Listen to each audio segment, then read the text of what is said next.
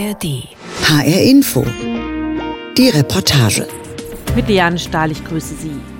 Am 1. September 2018 geht die AfD in Chemnitz zusammen mit Neonazis auf die Straße. Ein Schweigemarsch nach dem Tod von Daniel H. Der Tag endet für eine Gruppe SPDler und Jusos aus dem hessischen Marburg und andere mit Gewalt. Angreifer ziehen durch die Stadt und verprügeln Menschen, die sie für politische Gegner halten.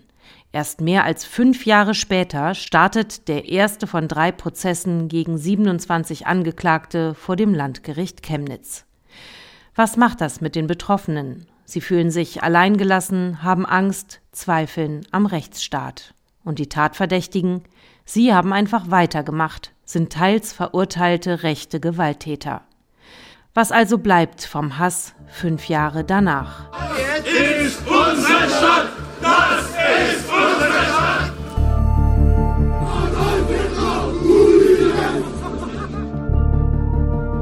Die Innenstadt von Chemnitz, 1. September 2018.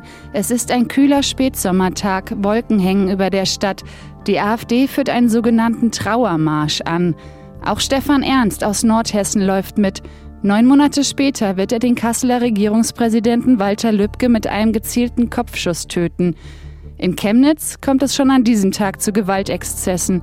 Und erst jetzt, fünf Jahre später, stehen die mutmaßlichen Täter vor Gericht.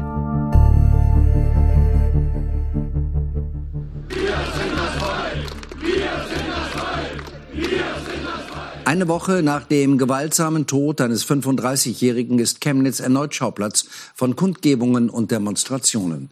Wir würden jetzt die Versammlung beenden. Da kann jeder machen, was man will. Und dann gehen wir alle vor zur AfD. Führende AfD-Politiker wie Björn Höcke Seit an Seit mit der ausländerfeindlichen rechtsgerichteten Pegida-Bewegung um Lutz Bachmann, der rechtskräftig wegen Volksverhetzung verurteilt ist. Seit an Seit auch mit Pro Chemnitz, rechtsextremen Identitären und Hooligans. Einige Tage zuvor war am Rande eines Stadtfestes der Deutsch-Kubaner Daniel H. bei einem Streit erstochen worden. Es verbreitet sich die Nachricht, dass die Täter Flüchtlinge sein sollen.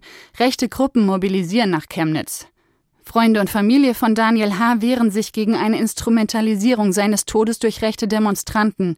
Es hilft nichts. Rechte marodieren tagelang durch die Stadt, zeigen Hitlergrüße, greifen Menschen an, sie fühlen sich stark. Am Tag des Trauermarschs der AfD findet eine große Gegenkundgebung statt ordnen die Welt, singen sie, wir alle sind Deutschland, zeigen sie. Es sind die etwas leiseren Töne, die am Nachmittag in Chemnitz zu hören sind. Nicht nur Landes-, auch Bundespolitiker sind gekommen. Aber eben vor allem Chemnitzer. Herz statt Hetze ist das Motto. An diesem Tag sind auch Paul und Carsten vor Ort. Ich treffe die beiden mehr als fünf Jahre später in der Chemnitzer Innenstadt. Es ist November, dunkel und nass kalt. Paul und Carsten heißen eigentlich anders. Sie haben Angst davor, was passiert, wenn ihre echten Namen in der Presse auftauchen. Warum das so ist, wollen sie mir erzählen. Wir stehen vor einem großen Platz an einer mehrspurigen Straße, wo Herz statt Hetze stattfand. Carsten erinnert sich an die Stimmung 2018. Also es war sehr beklemmt. Ich kam gerade aus so einem Urlaub, wo ich gar nicht so richtig mitverfolgt habe, was in Chemnitz so los ist. Und als ich wieder ankam, war so gesehen die ganze Sache schon sehr aufgehitzt mit vielen Demonstrationen, wo man ja auch Internetvideos gesehen hat, wie Polizisten weggetackelt werden von Rechtsextremen und so. Und da hat man sich gedacht, oh, die zeigen sich hier ganz schön stark. Carsten war damals Mitte 20, wohnte zusammen mit Paul in einer WG. Weil die demokratischen Parteien dazu aufgerufen hatten, auf die Straße zu gehen, kamen sie auch. Sie dachten, es sei ungefährlich, erzählt Paul. Sie wollten ein Zeichen setzen für ein offenes Chemnitz. An dem Tag ähm, war das halt so ein breites Spektrum und halt gerade mit Familien und, und, normalen Leute. Und das war auch cool so ähm, zu sehen, also weil das halt die Tage sehr, sehr angespannt war. So, also dass, dass sich die Leute so vielleicht auch ein bisschen belauert haben oder so. Die Herzstadt-Hetze-Kundgebung sei gut gelaufen. Es gab Musik, alles verlief friedlich. Ein Safe Space nennt es Carsten sogar. Auf Twitter lesen sie irgendwann, dass die Rechten wütend sind, weil ihre Demonstration, der Trauermarsch, gestoppt wurde. Paul und Carsten wollen schnell nach Hause, raus aus dem Stadtzentrum. Wir gehen ihren Weg gemeinsam ab durch eine enge Straße, die auf eine Kreuzung zuführt. Wer hier flüchten will, hat nur zwei Richtungen: zurück in die Innenstadt oder rauf auf die Kreuzung. Jetzt auf dieser Höhe, da haben sich dann schnell ähm, Menschen um uns gesammelt, so ein Trupp. Die haben dann ähm, äh, angefangen, an Carsten rumzuzerren und den zu schubsen. Und äh, ich habe versucht, den Carsten dann wegzuziehen. Und dann waren aber auch Leute um mich rum schon und haben angefangen, auf mich einzuschlagen. Also ich, ich hatte da auch Schiss. Ähm, die haben einfach angefangen, auf mich einzuprügeln. 20 bis 30 Angreifer sollen es gewesen sein. Paul kann flüchten, rennt die Straße zurück und alarmiert Polizisten. Carsten schafft es nicht weg. Er steht auf der Kreuzung einem der Angreifer gegenüber und dann seien Fäuste auf Carstens Schläfen gedonnert. Links, rechts, links, rechts, links, rechts. Und dann hat er kurz aufgehört. Und ich war generell so entsetzt von dieser Situation. Ich wusste nicht, was ich machen sollte. Hab den einfach nur angeschrien und hab gefragt, was er denn hier jetzt macht. Niemand kommt Carsten zur Hilfe. Ein anderer Mann sei auch verletzt worden, blutete, sagt Carsten. Die Gruppe der Angreifer habe noch was gerufen. Adolf Hitler Hooligans. Dann hauen sie ab. Videos von dem Tag zeigen rechte Demonstranten mit geballten Fäusten und immer wieder Rufe. Carsten und Paul erstatten Anzeige. Vor ihrer WG steht die Tage danach ein Polizeiauto. Carsten erzählt, er hatte länger Kopfschmerzen, Pauls Gesicht ist geschwollen. Sie gehen nur noch mit schlechtem Gefühl in die Innenstadt. Was sie zu diesem Zeitpunkt noch nicht wissen, 27 Verdächtige werden schnell gefasst. Darunter sind verurteilte Gewalttäter aus der Neonazi-Szene. Aber bis die Täter vor Gericht stehen, wird es noch mehr als fünf Jahre dauern. Erst im Dezember 2023 startet der erste von drei Prozessen wegen Körperverletzung und Landfriedensbruch. Carsten und Paul sind Nebenkläger und müssen aussagen. In den letzten Jahren hatten sie die Hoffnung fast aufgegeben, dass überhaupt noch was passiert. Hast du manchmal dir gewünscht, du hättest nicht angezeigt? Ja, ja, weil ich generell leider auch denke, dass nach fünf Jahren, da sieht man ja, was für Interesse daran besteht, dass diese Leute auf jeden Fall eine Strafe bekommen. Ich denke, dass die Aussichten in diesem Prozess auch nicht gut aussehen. Also das ist einfach ein bitteres Gefühl. Ich bin da auch wütend, ähm, weil also es gibt immer wieder Fälle von, von Extremismus, also vor allen Dingen auch von, von irgendwelchen Nazi-Überfällen. Das hat sich in den fünf Jahren ja nicht gebessert. Es ist eher insgesamt auch schlechter geworden, auch wenn wir da ähm, vermutlich Glück hatten und das ähm, andere äh, ähm, härter getroffen hat. Aber äh, das ist wirklich eine Schande. Noch eine Frage zu den Tätern. Wie fühlt sich das an, dass das doch keine, ich sag mal, keine Unbekannten in der Szene sind an der Rechten? Das ist einfach erschreckend, wenn man auch einfach bloß auf die ähm, Social Media Profile geguckt hat. Also es sind ja ähm, Gewalttäter, die da ähm, in aller Öffentlichkeit damit prahlen, die da äh, sehr martialisch auftreten, ähm, die da ähm, auch die fünf Jahre, die es ähm, keinen Prozess gab, die haben da weitergemacht, weiter geprügelt und vor allem auch wieder Leute eingeschüchtert. Und das ist eigentlich so eine eine Katastrophe. Wegen der kriminellen Vorgeschichte mancher Angeklagten haben Carsten und Paul lange dafür gekämpft, dass ihre Adressen in den Akten geschwärzt werden. Die Angreifer sollen an dem Abend noch mehrere Gruppen von Gegendemonstranten überfallen haben. Einer der mutmaßlichen Angreifer ist Steven Feldmann aus Dortmund, bekennender Neonazi und Kampfsportler. Ich habe sein Vorstrafenregister gelesen. Es ist lang. Körperverletzungen, rassistische Angriffe, er saß schon im Knast. Im Internet hat Steven Feldmann zuletzt eine dubiose Karriere als Nazi-Influencer gemacht. Prollig und offen rechtsextrem. Er zeigt sich gerne beim Boxen.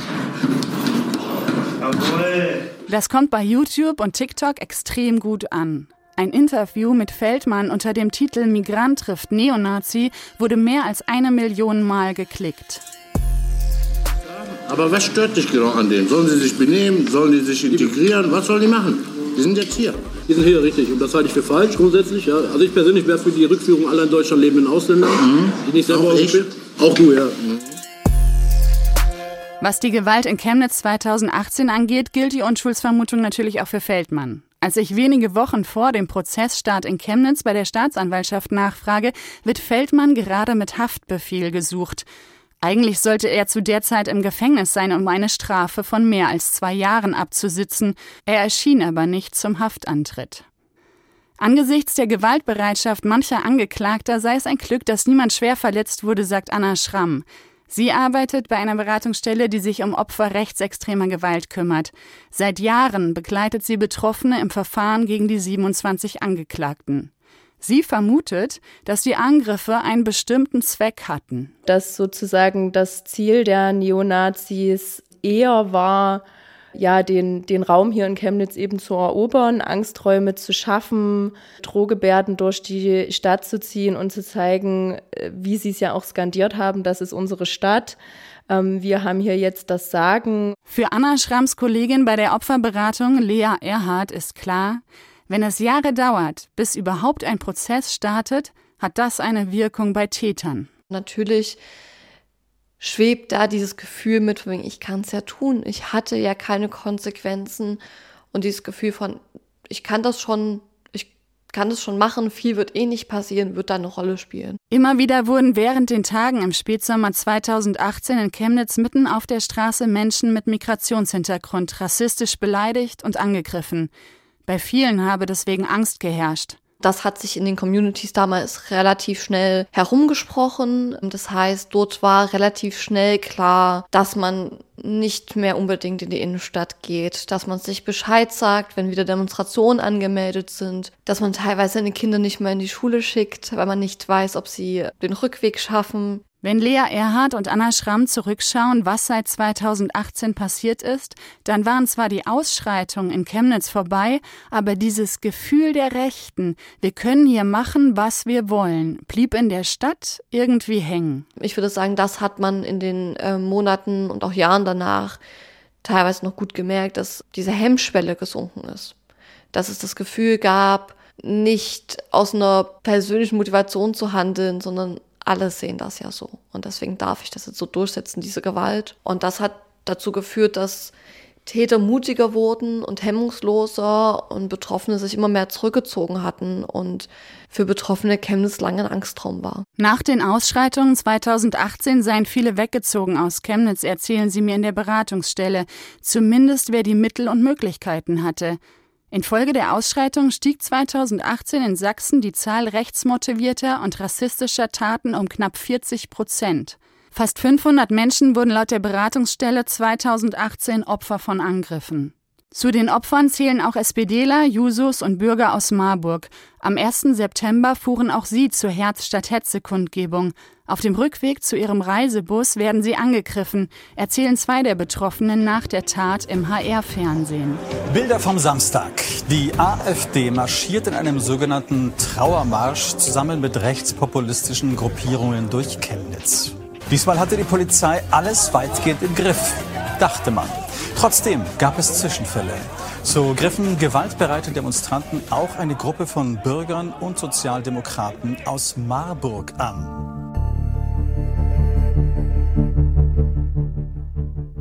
Es wurden Leute gepackt, äh, die wurden auch geschlagen, es gab Schläge ins Gesicht und auf den Hinterkopf.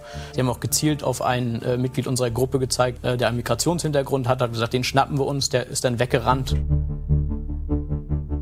Im ganzen Leben, glaube ich, hatte ich noch nie so eine krasse Angst verspürt wie gestern. Und ich glaube, in dem Moment, wenn wir runtergefallen wären oder wenn die uns wirklich geschnappt hätten, ich glaube, ich hätte von diesen Menschen kein Mitleid äh, erhoffen können. Ich glaube, die hätten uns äh, totgeprügelt.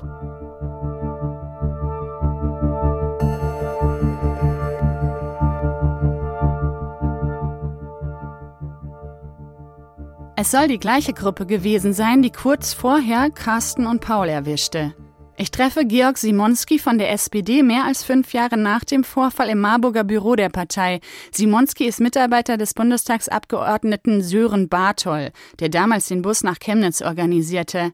Er hat heute noch im Ohr, was die Angreifer damals schrien. Also was mir noch sehr präsent ist, ist, dass eben Deutschlandverräter und dann natürlich, dass äh, einige körperlich angegriffen wurden und auch jemand halt wirklich gehetzt wurde da, oder, oder verfolgt wurde, der halt auch wirklich, ähm, ja, so wie ich das halt auch aus dem Gespräch mit ihm weiß, um sein Leben gerannt ist da. Ne? Für viele wühle der Prozess das jetzt alles nochmal auf, sagt Simonski. Jahre später. Und nicht nur das. Die Tatverdächtigen seien weiterhin eine Gefahr. Man kennt ja nicht nur deren Namen, die kennen dann auch die Namen derer, die da Nebenkläger sind, die da als Zeugen auftreten oder eben auch von den Leuten, die solche Interviews geben wie ich. So, und das ist schon auch eine Situation, über die man nachdenkt und wo die Gefährdungslage in den letzten Monaten sicherlich eher gestiegen ist als gesunken. Nach dem Angriff 2018 gab es Spott in den sozialen Medien gegen Betroffene aus Marburg. Sie wurden als Lügner hingestellt. Dass er damals auf die Straße gegangen ist, bereut Simonski trotz allem nicht. Wo die AfD mittlerweile steht, sei klar. Ich habe damals auch schon gesagt, also man kann sich da nicht von frei machen. Wer AfD wählt, wählt eben auch Nazis. Das sind nicht alles Nazis in dieser Partei, aber eben auch. Und der geistige Kopf dieser Partei, auch wenn er nicht Bundesvorsitzender ist, heißt Höcke. Und dessen Einstellung, nationalsozialistische Einstellung, man muss ja auch sagen, Gericht verbietet ja gar nicht mehr, ihn Faschist zu nennen, ist offensichtlich. Man muss halt auch wirklich genau hinhören, was er sagt. Und das erinnert halt sehr an die dunkelste Zeit unserer Geschichte. Björn Höcke. Der führte am 1. September 2018 mit anderen AfD-Politikern und Pegida-Leuten den Trauermarsch an. Mit weißer Rose im Knopfloch. Hinter ihm ein Meer aus Deutschland fahren. Damals hatte Björn Höcke zwei Fans. Die beiden Rechtsextremisten aus Nordhessen sind extra 300 Kilometer nach Chemnitz zum Trauermarsch gefahren. Markus H. und der spätere Mörder des hessischen CDU-Politikers Walter Lübcke, Stefan Ernst. Als Person scheint Björn Höcke für sie auch eine gewisse Anziehungskraft äh, ausgeübt zu haben. Jedenfalls haben sie mehrere Kundgebungen besucht, in denen Höcke gesprochen hat. Jetzt sind sie aber auch extra ähm, nach Chemnitz gefahren. Es gibt Fotos, die, die zeigen, wie sie dort sind. Es gibt auch Videoausschnitte aus Livestreams, wo man sieht, wie sie sich in der, in der Masse dieser Demonstrierenden bewegen. Das ist der Journalist Martin Steinhagen. Er kennt sich sehr gut aus mit der rechten Szene und dem Mord an Walter Lübcke. Er hat ein Buch darüber geschrieben. Rechter Terror. Wir sprechen darüber, was die Reise nach Chemnitz mit Stefan Ernst macht. Denn das war Thema im Mordprozess in Frankfurt. Ernst erzählte dem psychiatrischen Gutachter von Chemnitz und von diesem Wir-Gefühl. Und er hat diesem Gutachter beschrieben, dass er eine Art Wir-Gefühl empfunden habe in dieser Zeit. Das hätte ihn vereint mit Kollegen am Arbeitsplatz. Aber dieses Wir-Gefühl, sagt er, hätte ihn auch mit Menschen verbunden, die er getroffen hätte, als er mal in Chemnitz war. Und er sagt, überhaupt sei Chemnitz für ihn eine sehr bedeutende Geschichte gewesen, sehr ausschlaggebend, wie er selber sagt, dafür, wie man weiter auf Herrn Lübcke zugegangen ist. Das sind sozusagen seine eigenen Worte er sei sehr, sehr aufgebracht gewesen über all das, ähm, was in Chemnitz passiert ist. Und in der Rückfahrt im Auto von dieser Demonstration ähm, hätte man sich entschieden, dass jetzt etwas passieren muss. Möglicherweise sozusagen den letzten Tatentschluss dazu getroffen, tatsächlich jetzt auch so ein, ein tödliches Attentat zu begehen im Jahr darauf. Jahrelang hatte Ernst da schon Lübcke als Hassobjekt auf dem Schirm, aber nur neun Monate nach seinem Ausflug nach Chemnitz, im Juni 2019, fährt er zum Haus von Lübcke und schießt ihm in den Kopf. Aus einem Gefühl wurde offenbar Gewalt. Aber was soll Lübcke überhaupt mit Chemnitz zu tun haben? Diese Frage hat der Gerichtspsychiater Ernst auch gestellt, sagt Martin Steinhagen. Da kommt nochmal diese Logik auf, die auch in dem AfD-Aufruf ja aufscheint, denn Stefan Ernst sagt damals, aus seiner Sicht hätte Lübcke diese Entwicklung er meint damit sicherlich die, die Zuwanderung von Menschen mitbefördert. Den Aufruf, den Martin Steinhagen hier meint, ist der Aufruf der AfD nach Chemnitz zu kommen. Da habe die AfD dazu aufgerufen, allen Todesopfern zu gedenken, die es angeblich ohne die Asylpolitik der damals CDU geführten Regierung nicht gegeben hätte. Diese falsche Logik vereint viele Rechte.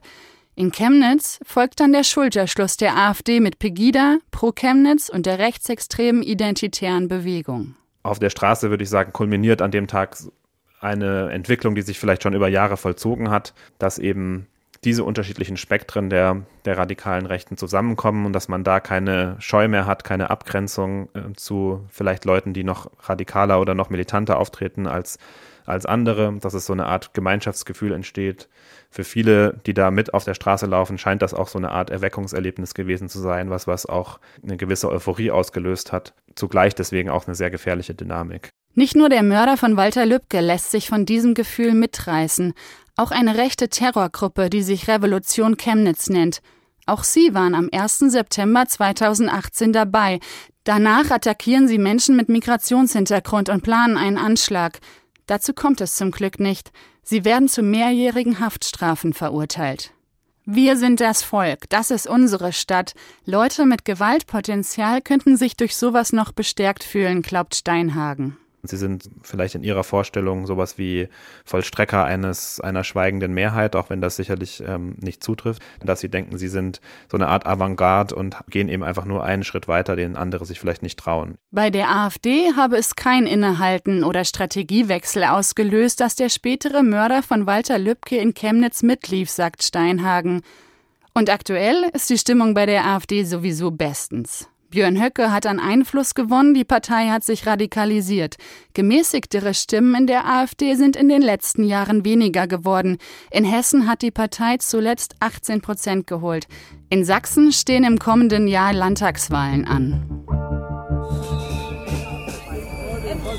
Schön, dass ihr alle wieder mit hier seid, um gemeinsam mit uns Gesicht zu zeigen für die Wahrheit ich bin in Chemnitz abends bei einer Montagsdemonstration. Es ist eine wilde Mischung. Russland fahren, wehen neben Flaggen der rechtsextremen identitären Bewegung, Kinder mit Lichterketten schwenken Fähnchen der rechten Gruppe Freies Sachsen.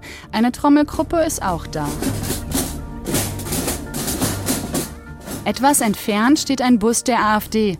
Als die Demonstration losmarschiert, schwenken zwei AfDler ihre Fahnen zum Gruß und winken. Und ich beobachte noch eine Szene. Ein Mann mit wehender Flagge der rechtsextrem identitären Bewegung läuft freudig auf eine Frau von der AfD zu, herzt sie. Als er weg ist, frage ich nach bei Stefanie Krothaus. Sie ist im Vorstand der AfD Chemnitz.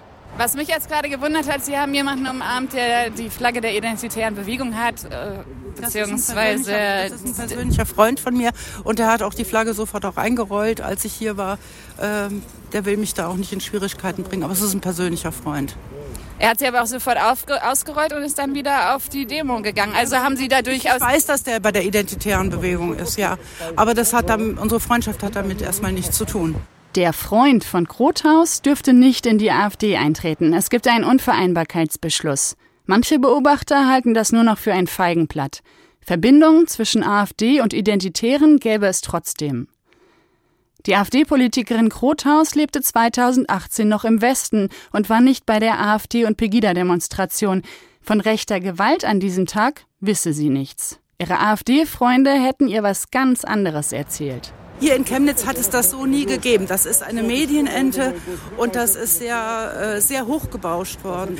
Bloß wenn Menschen rennen, heißt das noch lange nicht, dass das eine Hetzjagd ist. Wenn es nicht ins AfD-Weltbild passt, kommt der Lügenpressevorwurf. Aber die Hetzjagden von 2018 sind gut dokumentiert. Es gibt den Mann aus Marburg, der durch einen Park gejagt wurde. Es gab 162 Ermittlungsverfahren wegen rechter Gewalt nach den Ausschreitungen 2018. Der Mord an Walter Lübcke, der Anschlag von Halle, die Morde von Hanau, das alles passierte seitdem. Ich versuche mit der AfD-Politikerin Krothaus darüber zu reden, wie man rechte Gewalt verhindert. Sie weicht dann aus, sagt immer das Gleiche, sie sei gegen jede Gewalt. Ein besonderes Problem mit rechter Gewalt sieht sie in Deutschland nicht. Die Zahlen dazu kenne sie nicht. Bei der Wahl in Sachsen hofft sie auf die absolute Mehrheit, realistisch aber eher so 37 Prozent. Anderen machen solche Zahlen Sorgen.